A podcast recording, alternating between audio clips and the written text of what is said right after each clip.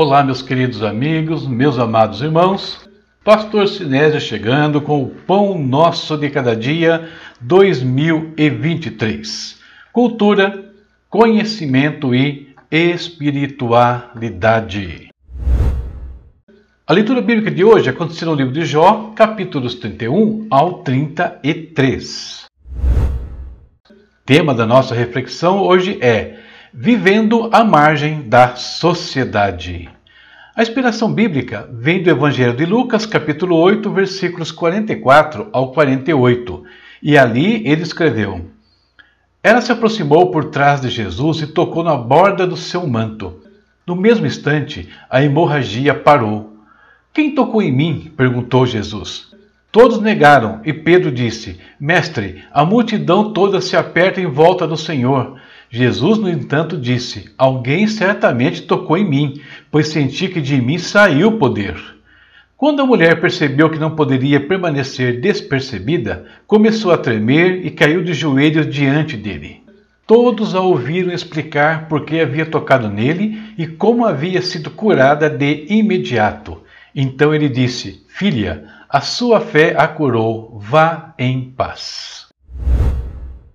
Hoje nós temos três datas sendo celebradas e vamos usar apenas duas em nossa reflexão, porque a terceira fala sobre biodiversidade e nós já falamos sobre isso em outros momentos.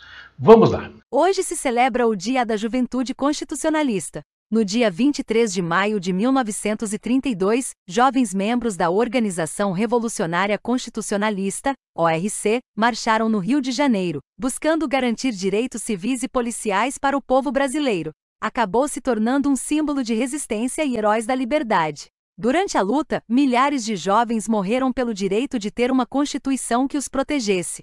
Um ano depois, no dia 23 de maio de 1933, o governo brasileiro decidiu homenagear as vítimas da luta. E também temos o Dia da Tartaruga. O objetivo principal é promover conhecimentos sobre as tartarugas, além de conscientizar as pessoas da importância em ajudar estes animais a sobreviverem e se desenvolverem. Existe uma grande variedade de espécies de tartarugas, terrestres, de água doce e de água salgada e aquelas que vivem na água e na terra, chamadas de cágados. E, finalmente, Dia Internacional para acabar com a fístula obstétrica. A fístula obstétrica é uma ruptura de canal que pode acontecer tanto entre a bexiga e a vagina quanto entre a bexiga e o reto, causando incontinência e, por vezes, exclusão social. Esse tipo de fístula é, geralmente, resultado de complicações durante o parto e pode acontecer quando a pressão exercida pela cabeça do bebê sobre a pelvis da mãe impede que o sangue circule para os tecidos por muito tempo. E agora, juntando o que falamos sobre essas datas ao tema e a inspiração bíblica, vamos à nossa meditação para o dia de hoje. A exclusão social é uma das coisas mais dolorosas que uma pessoa pode sofrer. Ela abala o espírito, a alma e o corpo. As causas são diversas e vão desde preconceitos raciais e sociais até aquelas que têm origem em problemas físicos que alguém sofre. E nesse caso, a fístula obstétrica pode ser a origem da situação que leva uma mulher à exclusão social. Temos um exemplo muito conhecido nas Escrituras. Uma mulher se achava excluída do convívio social por causa de um problema físico. Não era uma fístula, mas algo similar. Quando a origem da exclusão é uma enfermidade, pode-se buscar os médicos. E essa é a ideia de uma das datas de hoje, um direito que deve ser dado a todos, principalmente aqueles cujos males prejudicam a sua relação social. E precisamos lembrar ainda que a exclusão social pode e deve ser combatida por meio de leis e medidas preventivas.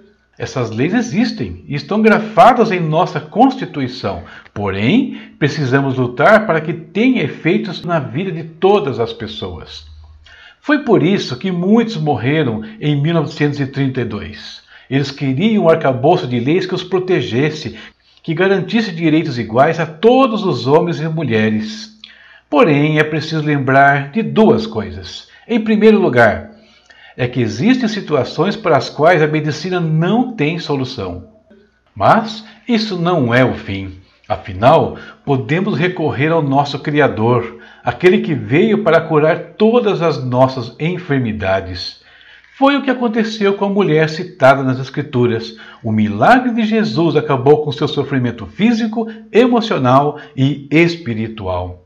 Em segundo lugar, é preciso saber que leis humanas são incompletas e imperfeitas, assim como os seres humanos que podem se recusar a cumpri-las. Mas existe uma lei superior e um Deus que vê todas as coisas. Ele também pode curar mentes e corações dos que promovem a exclusão social. Afinal, são tão ou mais doentes quanto aqueles que vitimizam. E mais ainda, a justiça divina não falha, e um dia todos darão conta de todos os seus atos perante Deus. Essa é a nossa reflexão para o dia de hoje e eu espero que te abençoe de alguma maneira. E é isso. Meditamos algumas questões rapidamente para o dia de hoje, que nós possamos aplicar isso de alguma maneira eh, nas nossas vidas e tá, é até usá-las para ajudar pessoas ao nosso redor.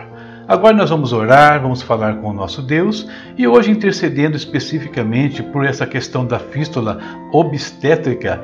Se você ouviu a questão da data, sabe o que ela significa e se sabe isso, sabe também o grande mal que ela pode causar na vida de mulheres. Vamos falar com o nosso Deus.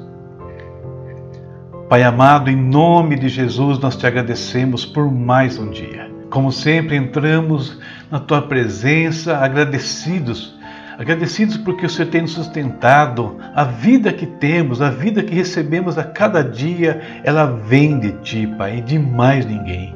Obrigado pela nossa família, obrigado pelo trabalho, obrigado, Pai, porque o Senhor tem nos abençoado uh, por meio de estudos, nos abençoado em nossas igrejas, no relacionamento com nossos amigos e irmãos também. Aliás, queremos pedir mais uma vez por eles, ó Deus. Muitos estão passando por enfermidades, lutando contra alguns males, alguns estão internados, Pai.